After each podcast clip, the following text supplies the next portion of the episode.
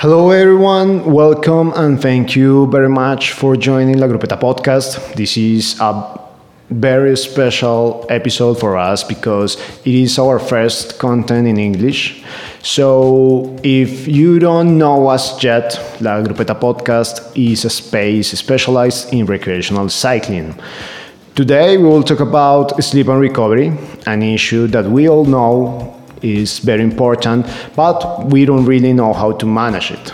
For that, we talk with Nick Littlehales, one of the pioneers in sleep coaching, who has worked with many of the greatest athletes in the world, such as Cristiano Ronaldo and Chris Froome, to mention just a few names.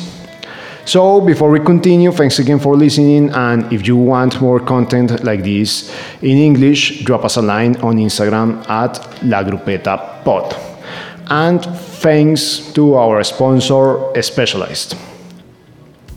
With that said, here it is our conversation with Nick. Hello, Nick. Welcome and thank you for accepting our invitation to join La Grupeta podcast. No. It is a pleasure for us to have you here. Thank you very much. It's uh, my pleasure to be with you as well. Nick, in the past, you have worked with Cristiano Ronaldo, Chris Froome, among other elite athletes. What can we learn from what you have done with them? I think the first thing that we we have to sort of focus on is it's um, um, the perception of sleep is one thing. It's it's something we generally do at the end of our day when we've got nothing else better to do. It, it's not really a performance criteria. It doesn't stop us doing everything we want to do, whether we're uh, whatever occupations or lifestyles we create for ourselves. Um, I think what we do understand is that, you know, why on earth does it take up, you know, over 30% of every day? Um, we spend more time sleeping or trying to sleep than we do, you know, working or training or cycling. Um, so it's kind of like a weird area in this health pillar area that um, we've been ignoring for such a long time. So I think it's just this the sort of new generation is about can we define what's going on in that that 30% of our lives? What can we do to maybe improve it? How can we manage it better? How can we optimize it better? Because there's no doubt that it's we have to do it as humans. And while we're in a sleep state, there is enormous amount of things going on.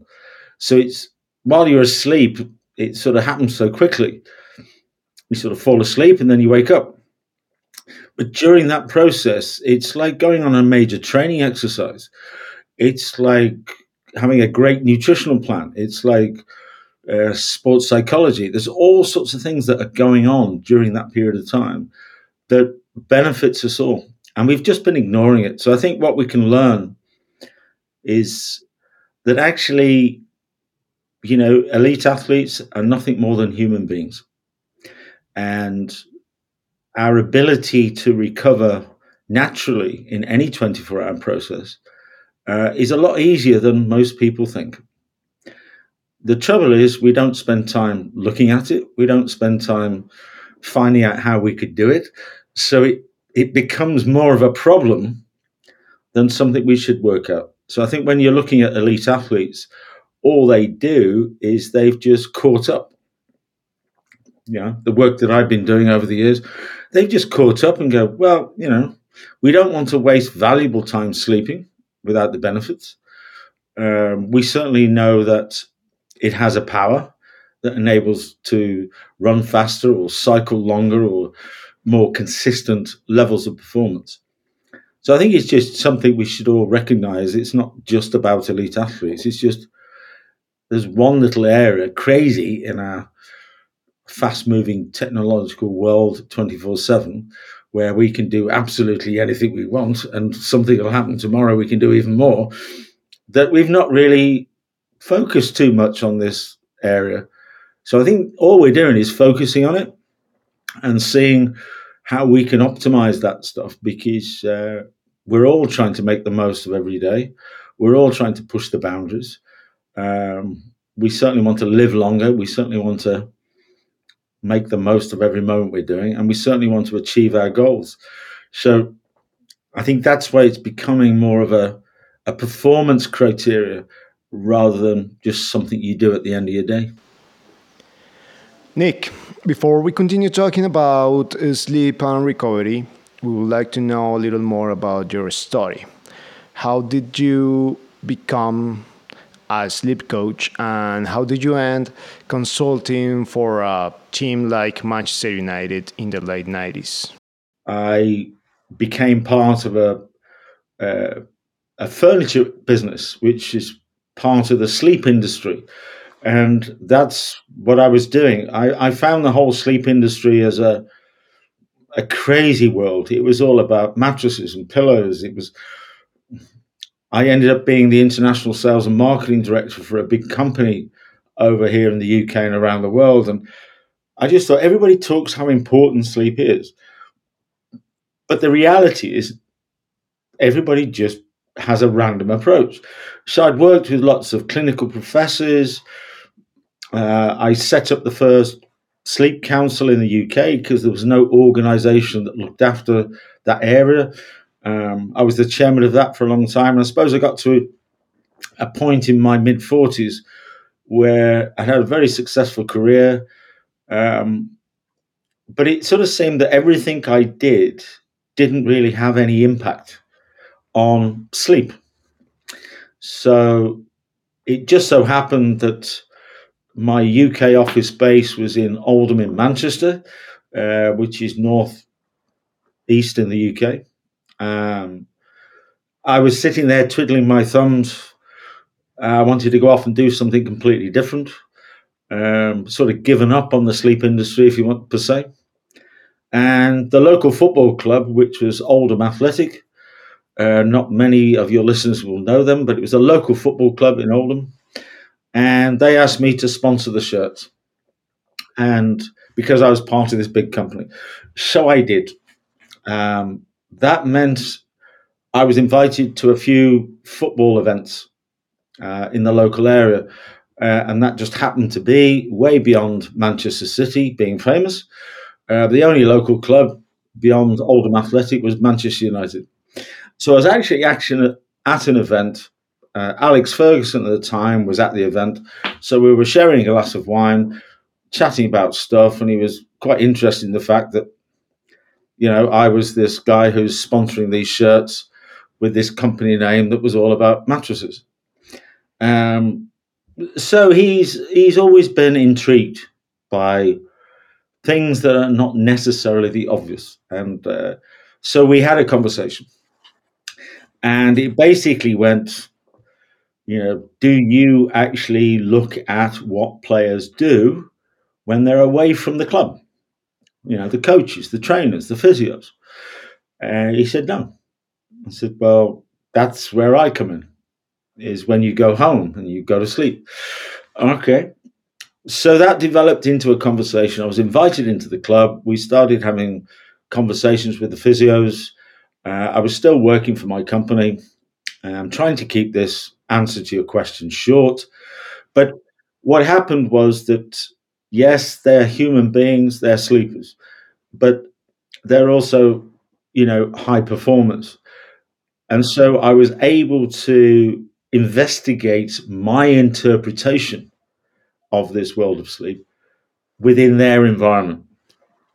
And that's where it kind of started. I think it was any other club, anywhere else, you know, that conversation would have never developed. It was sort of the late 90s. It was a time when he'd gone through some particular challenges at Manchester United, as you will no doubt know. They almost got relegated. He almost got fired. Um, and it was like, can we look at other things? to sustain the future. And I just happened to pop up at that particular time. So, anyway, we did a few things. Uh, there were certain players around called Mr. Beckham, Ryan Giggs, the class of 92. Uh, I don't think we were on Twitter or Instagram or TikTok in those days. I think we were just getting used to how to use a phone. Um, and I think it was within that generation, it was sort of like, well, if, if Alex Ferguson thinks that we should focus on recovery and that this guy's got some, you know, not proven, not clinical ideas and thoughts, I think we should get involved with it. So Ryan Giggs was one of the first players who took a great interest into, you know, what I was thinking about. But they all, uh, that team at the time was very sort of British. You know, it was it's a very UK orientated team. Apart from a few, they played for the national squad. So when they went to the England national squad, it was a World Cup in '98 um, in France, and they started talking to the coaching staff and manager at the time uh, about this guy who comes in and talks to us about sleep. That that made them go, "What? What's that all about?" Um, the physio at the time for the England squad was shared with Arsenal Football Club. He was a guy called Gary Lewin, and Gary Lewin, you know, got in touch and said, you know, what what the guys keep talking about stuff, and I, I'm interested. That happened to coincide. It's always about timing in life sometimes, and and and taking taking your opportunities when they appear. You don't see that there are opportunities sometimes at the time, but it's kind of like just keep turning left or turning right because you never know what's around the corner. So there happened to be a French manager called Arsene Wenger who just joined Arsenal. And he had the most radical, maverick approach to never mind elite athletes, footballers. And so they, he gave me the authority to go and speak to the first team squad at Arsenal. And that was a complete mashup of cultures. You had Cesc Fabregas, you had Thierry Henry, you had Adebayor, you had, you know, Cesc, you had uh, Gael Clichy, you had uh, Thomas Rosicky. They were coming from all over Europe and all around the world. So that was my first engagement as trying to talk to a group of athletes, footballers, young, no fear, you know, financially sound, adored, culturally all over the place, language problems, you know. Would they understand what I was telling them? And I think it was at that moment where I had to, to be honest, make up my job because the press uh, picked up on the fact that this guy is going around talking to, you know, Arsenal football players, Manchester United players, England players, about sleep. They had no idea what that was about. They had no clue what that was about. So they just called me a sleep coach. And that's that's where I suddenly re- had to sit down and go, well, that's me. I'm a sleep coach now in sport. What is that job? What does it look like? What am I going to say to them? And that's really when it sort of started in sort of the late 90s 2000. Since then, uh, we've been, you know, Tour de France teams, uh, every single sport you could think of internationally, any age group, any gender. Si ustedes están acá escuchando las mil maneras de vivir el ciclismo, es porque saben que este deporte es el camino para reinventarse. Innovar o morir, en eso creemos los ciclistas, en eso cree Specialized. Nick, you have mentioned before how different was the technology available in the 90s compared to what we have now? We have not only social media and smartphones, but also sleep tracker devices and apps. How this change have affected our sleep and how can we take advantage of the current technology? I think there's two sides to it. You know, in in in sport and in life in general, you know, we have got these things available to us, and they they can be uh, negative, right? And they can be positive. It's how we use them, and I think what we've done is whatever generation uh, you sit in at the moment.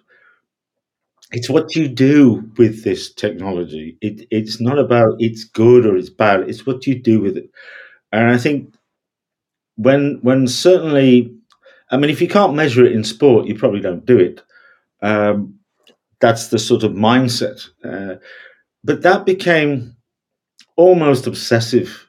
It's almost like a compulsive disorder that we're able to track everything. We can create analysis about everything. And I think it's not sort of looking back to an era where you could just do what you like, you know, drink, smoke, eat burgers, and play sport or live life. We've moved on from that, of course, but I think within that, what we've done is we have to be, we have to now learn about what we do with this, you know, data, um, how we manage it, how much it impacts it. Because the one thing that hasn't changed is we're still human beings with brains and bodily functions. We're still very much connected with our planet and the circadian rhythms of that planet. And those things haven't changed. But humans keep creating things that makes it more difficult for us to be on this planet when actually we should be concentrated on things that resynchronize ourselves with our planet because it's really important to us in so many ways. Never mind climate change or this or how we all live on this planet and, and what does it look like. So I think that sort of natural relationship with that process has to be your paramount piece of data collection. It has to be what drives you every day is how do you operate as a human. So I think the point is where we are now um, is that there was lots of people absolutely so excited and flying the flag for creating data to tracking things to to what does that mean how can we improve ourselves in so many ways and in certain parts of our lives it's really important because we can we can find out ways to cure things and we can find out ways to do other things but i think in general terms what they're doing now in sport is being far more selective uh, because data collection and analytics is very intrusive it, it can create as much anxiety and stress as it can. This is what you need to do. And I think the sleep analytics has been the one that's that's really exaggerating that fact, right? And that's because you've gone from no education, right? Nobody talks to you about sleep. Nobody at all. And then suddenly you put a tracker on Suddenly you've got an app.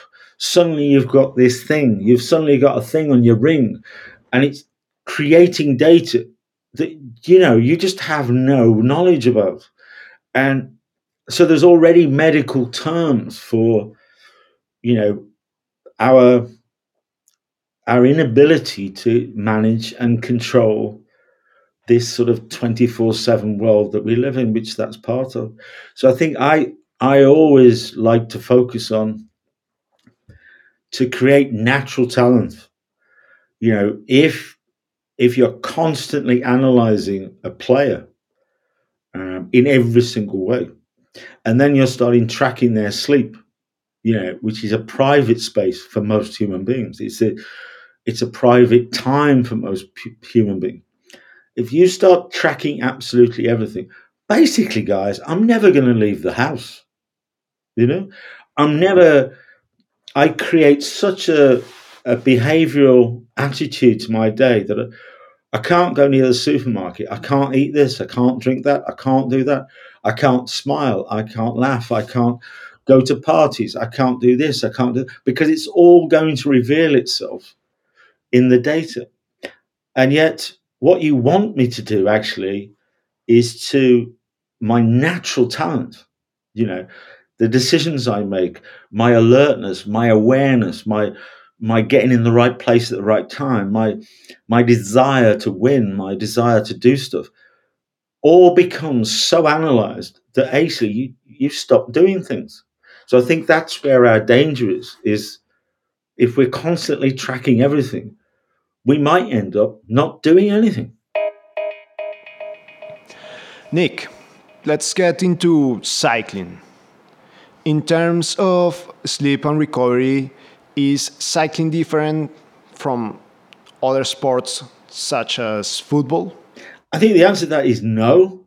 Um, but I think there is there is definitely a cyclist mindset, and uh, I think when you, you get into the professional world, they they don't like walking; they only like riding.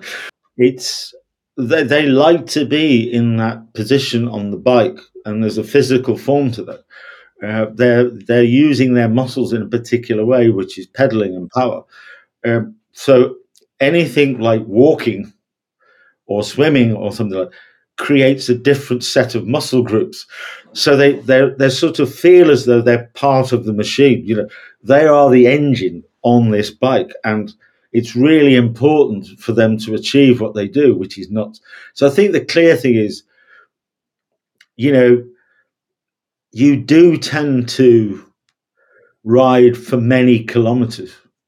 You do tend to do that more than, you know, two or three times a week. You do invest in equipment. You do invest in all sorts of areas to be able to do that. And you're also, you know, even the professionals, they're riding on everyday roads, which is not great. You know, they don't go out resurfacing all the roads for our fancy bikes with little wheels and stuff like that. So there's a lot going on uh, within the whole sport, but the re- I think your ability to recover is absolutely key, and and all of you will know, you know, if you're on a a Grand Tour, Giro d'Italia, Vuelta, Tour de France, three weeks, you know, 200k a time, mountains, and all sorts of stuff, is if you can't recover, um, even just within a small peloton group of friends, just coming off the front and just having a little bit of time being dragged along or protected from the wind. It's not just recovery at night, it's recovery almost every cycle of your day. So, what we look at is find your anchor point to every day. Uh, what's your most sort of consistent start to the day? It's all about whether you're a, a morning person or a nighttime, but what your occupation is. Find that little anchor point, which is a bit like sunrise, which kicks the planet off. And you find that, uh, use something called 90 minutes, which is a clinical way of measuring sleep. And you know then that the first 90 minute cycle of your sleep is different to the second 90 minute cycle, the third 90 minute cycle, and the fifth 90 minute cycle. And five 90 minute cycles is 7.5 hours. 15 minutes in, 15 minutes out gives you your eight hours, which most people have in their head about how much they have to allocate to sleep. And if you chop your day up into 90 minute cycles from that anchor point, you know, mine's 6.30, um, so the next one's eight o'clock. Yeah, yeah. What you get is 16 cycles throughout the 24 hours of your day. And some of those cycles are going to be in nocturnal sleep. You know, so if it's five cycles, that would be 11 o'clock into 6.30. Maybe you could choose four cycles, which is six hours between 12.30 and 6.30. So what I get is a series of timings. I get a series of subconscious moments. I get a series of subconscious, like the first cycle of my day the second cycle of my day, the cycle before I go to present myself to sleep for five or four cycles. And when you start getting that sort of recovery rhythm into your everyday approach, what you then find is that recovery is not about this one block at night, right? This is not actually natural. You know, I didn't make this up. I went to a library and I found out that human beings it's not natural for them to sleep in one block at night. They've always gathered their recovery throughout their day. And it's not in that perceived sleep way. So as soon as you start thinking, get some recovery rhythm to my day. So even when I'm very active, cycling, I'm still thinking about recovery activities, you know, just to let the pedals go or whatever, or what I'm looking at, whatever, or let somebody else do this. Before I go out, what do I do? What do I do when I get back?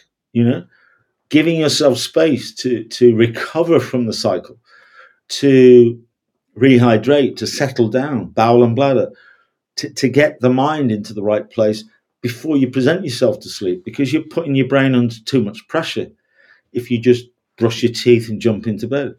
So I think a lot of whether you're amateurs or professionals, the same things apply. Is you can't just jump on and go and then do something else you've got to have a, a nice balance so we can we can use that technique very clearly to create that nice balance.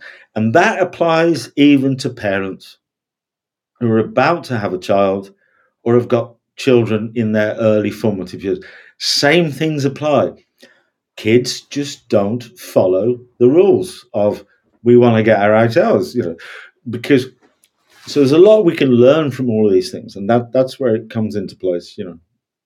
I have a question related to that. We tend to use the words uh, recovery and sleep as if they were the same thing. Are actually the same thing? And how can we recover during the day while we are awake? Yeah, I think what you what you start to do is you've got you've got clear mental and physical activities. You know, even if that's washing the dishes, ironing a shirt, making the bed, or whatever it is? Um, or training or going to the gym. But you also have mental and physical recovery activities. Now this is this is about having a relationship with your brain that's very adaptable. It's an amazing organ. Uh, maybe we're only using 10% of it, some would say. But what it does is constantly adapt to what you make it do. But what it's trying to do is to follow a rhythm. It is as far as your brain is concerned, it's a it's just like anything else on the planet. Flowers, animals, you name it, right? We're all synchronized to sunrise, midday, sunset.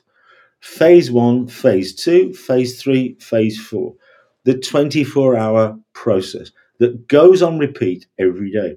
So it's our relationship with light, dark, and diminished light.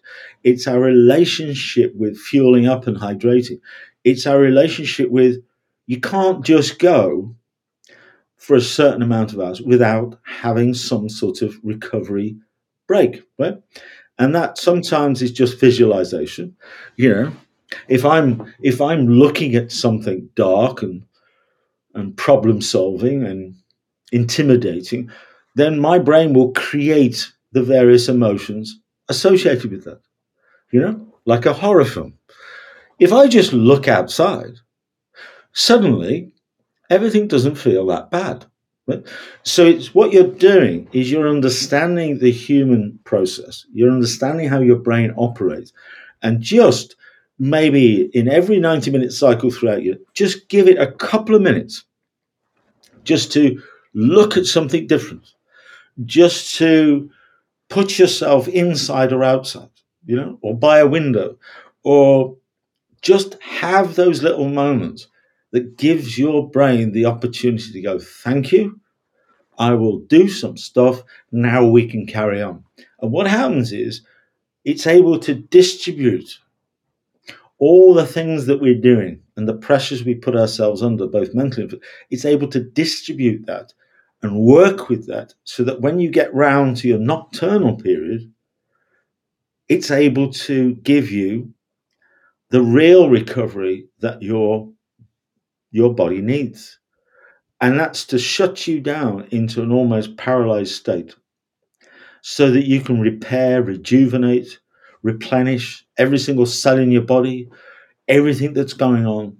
That's just like it's not like it's not like charging your device. This is way beyond this, right?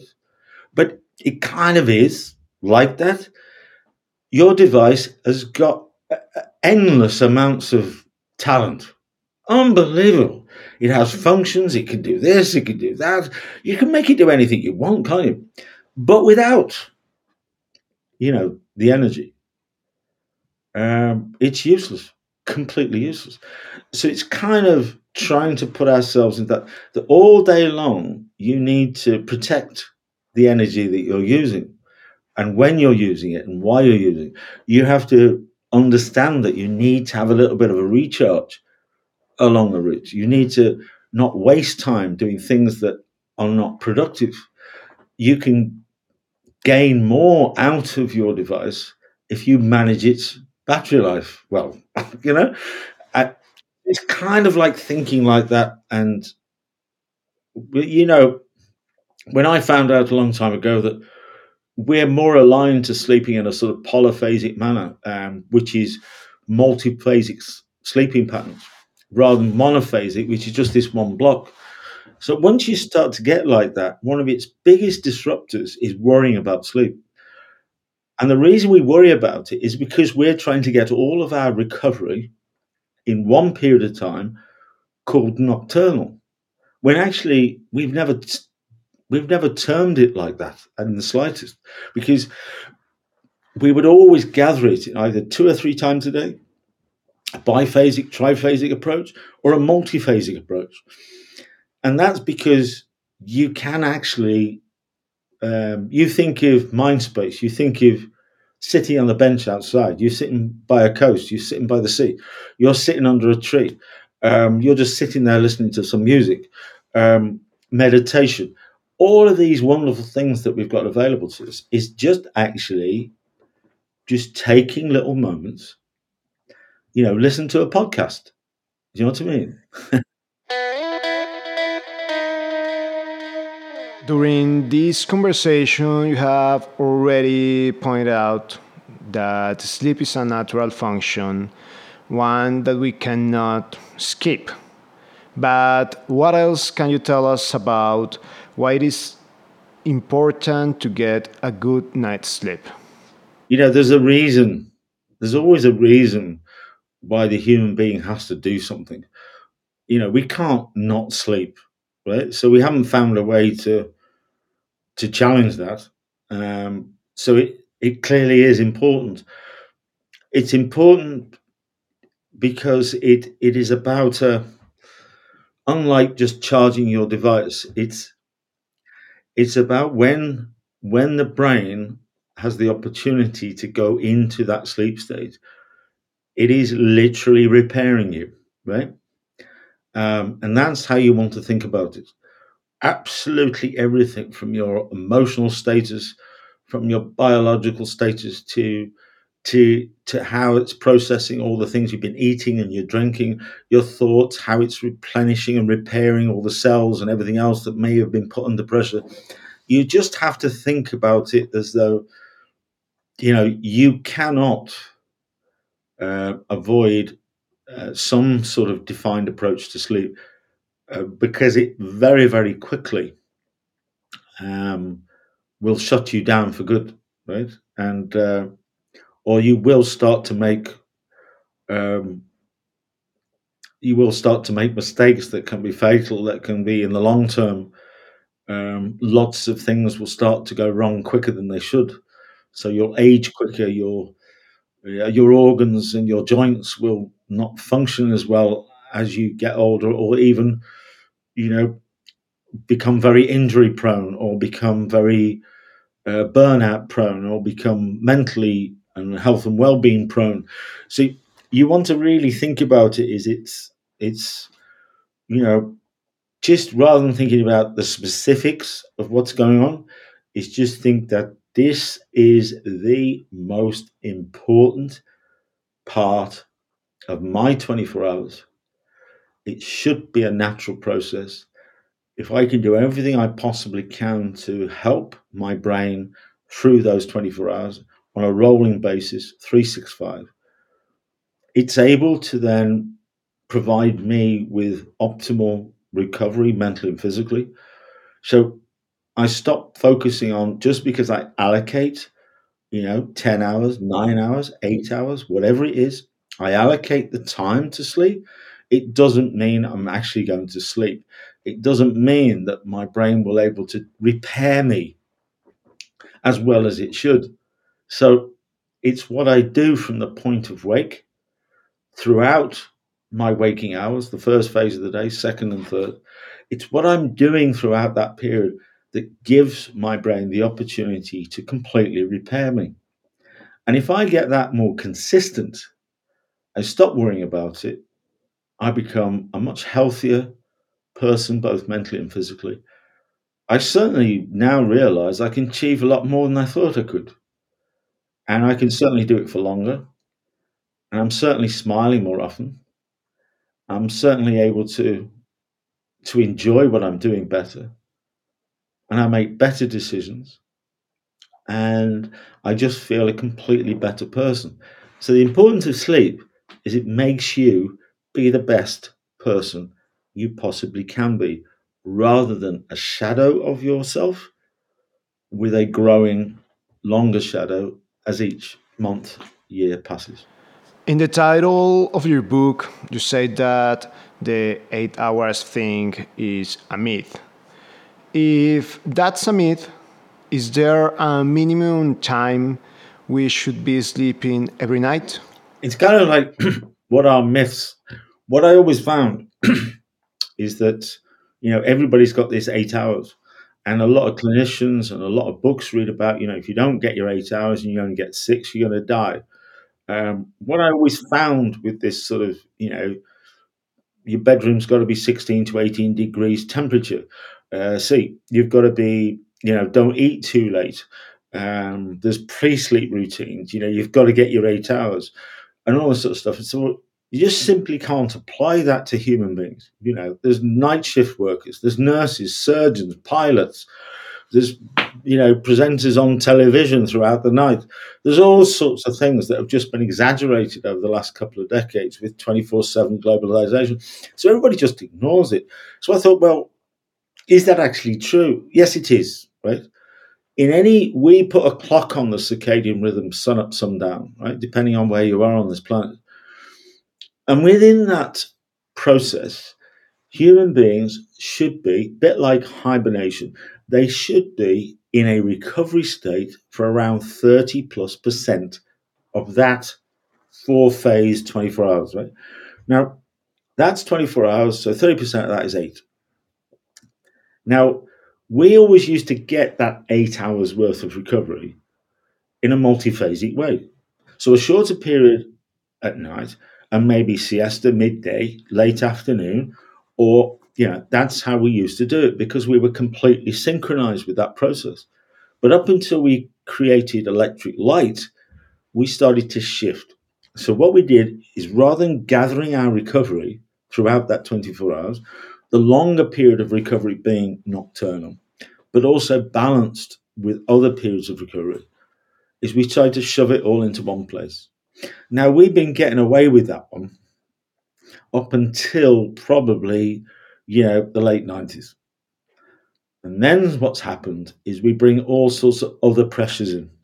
So when I was wandering around in the mid 90s without a phone, I had loads of recovery opportunities. They weren't planned for. It's just I couldn't do anything, right? With spaces between waiting for trains or cabs or this or that. I could write things down, but I couldn't do anything with it. So I was people watching and, and looking at the sky or reading a book or something, listening to music or something. You know? So they were all there sort of protecting this. We're only doing, trying to get our whole recovery in one block at night. Now you shift that, and literally, I won't state the obvious to both of you or anybody listening, but our every minute of every cycle we have today can be filled, and not just filled, but but engaging us with so many things. So what's happened is that that sort of eight-hour block was always a myth um, and now that's being explored more than anything. So the answer to the question is yes, you do need to get circa eight hours worth of recovery in in only 24 hours, but it's not necessarily focused on one block at night in that sense. So I focus my nocturnal sleep on six hours and four cycles.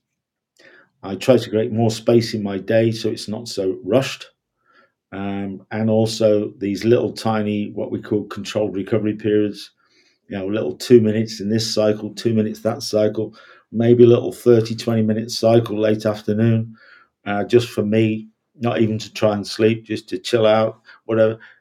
Is how that sort of develops. So you know you certainly can't there are some people um, who can certainly require more recovery.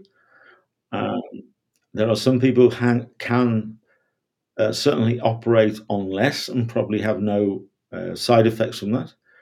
But your general point of thing is around, you know, seven hours of recovery in any day um, is is where you're really trying to look.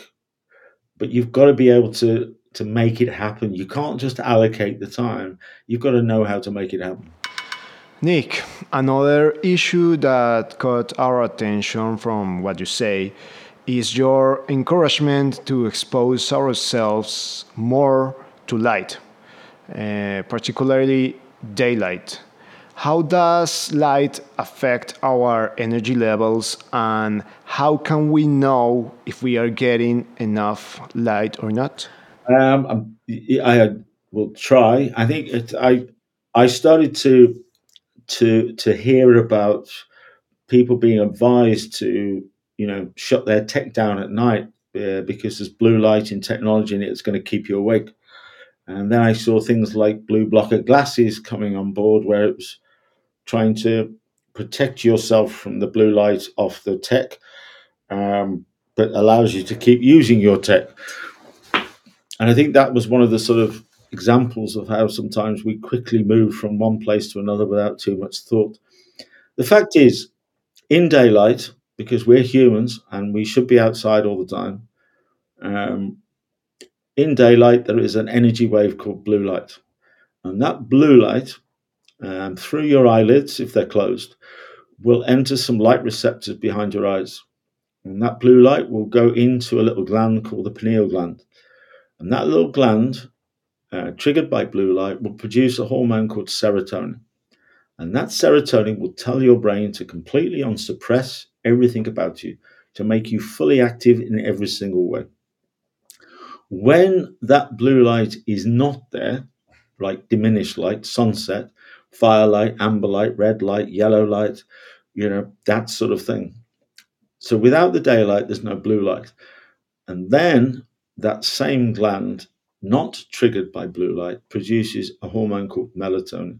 And melatonin tells the brain to suppress everything about you. Now, in any 24 hours, that relationship with blue light exposure and diminished light, non blue light exposure is critical to everything that you do. Everything you do.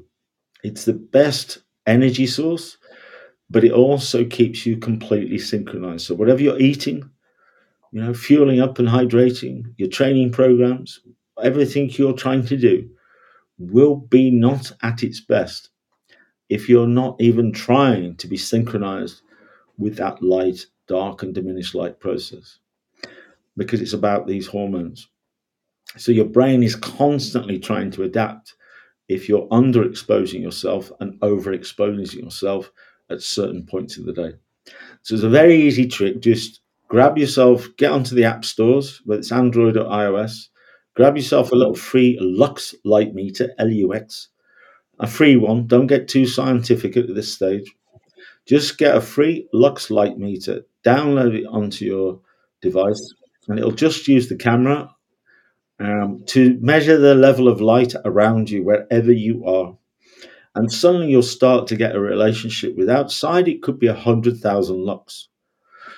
Just the other side of the glass inside your home it could be 4000 lux. A meter inside your house it could be 200 lux in your bedroom it could be 150 lux in your office it could be you know 200 lux uh, when you're on a train or a tube or driving your car or in your lounge or in your kitchen what you get a relationship with is your average exposure should be around 10,000 lux in the first two phases of the day. That means you could be right up at 80,000 lux if you're standing outside. It could be as low as 100 lux if you're sitting in an office. So, what you try to do is realize that what you want is sort of an average exposure of around a thousand lux every hour. And so you do need to increase it and you do need to know where you are because you might be trying to be very active in a gym. You might be trying to do lots of professional things in your occupation, but you're in a level of light where you're trying to be mentally and physically proactive, but actually that light is telling your brain to suppress it. So it's a challenge all the time. and you get a better relationship with it. It's absolute game changer, guys. It's just free. It's beautiful. You become completely more synchronized, and everything you eat, everything you drink, everything that comes near you just gets managed in such a much better way. You just wonder why you weren't doing it before. It was really a pleasure for us to have this conversation with you. So, thanks again for taking the time to share your experiences. It's uh, been my pleasure. I'm going off for a nice glass of wine and a bit of a nap and enjoy my evening. I'm certainly not going for a 50 kilometer bike ride, not tonight.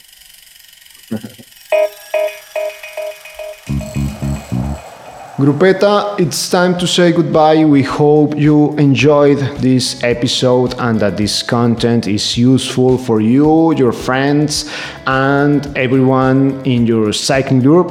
So please share it with them. Don't forget to follow us on Spotify, Apple Podcasts, or any other streaming platform, and also on Instagram at La Grupeta Pod. Bye.